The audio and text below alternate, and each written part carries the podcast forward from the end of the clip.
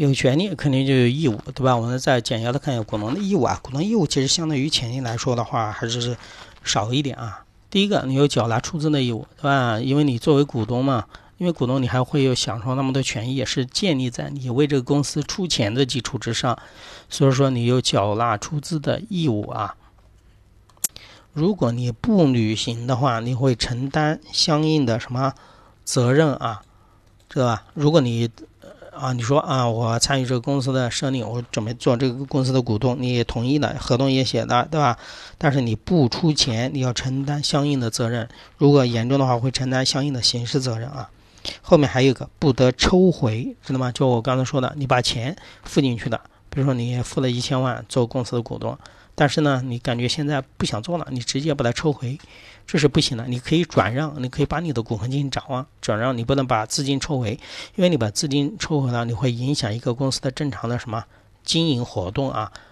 如果你不经营那个的话，就直接什么抽回的话，会承担一些责任的啊。比如说抽逃资金的话，会处以抽逃资金百分之五以上百分之十五以下的罚款啊，严重的话会也是会承担刑事责任，这个要知道啊，这是比较重要的一个义务啊。啊，后面一个我们刚刚讲过了，就是以出资额为限对公司承担责任，承担的是有限责任。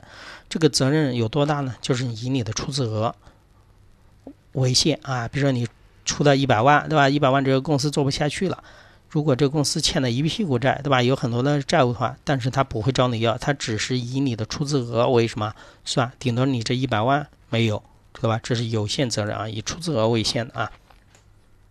这也是为什么叫有限责任公司啊？你们要知道这个意思。然后再看一下，要遵守公司的什么章程，对吧？你这个章程也是大家，比如说股东大会开，就是开会通过的，对吧？那你要求别人遵守，你肯定作为一个所有人、所有者来说，要遵守这种公司的什么章程啊？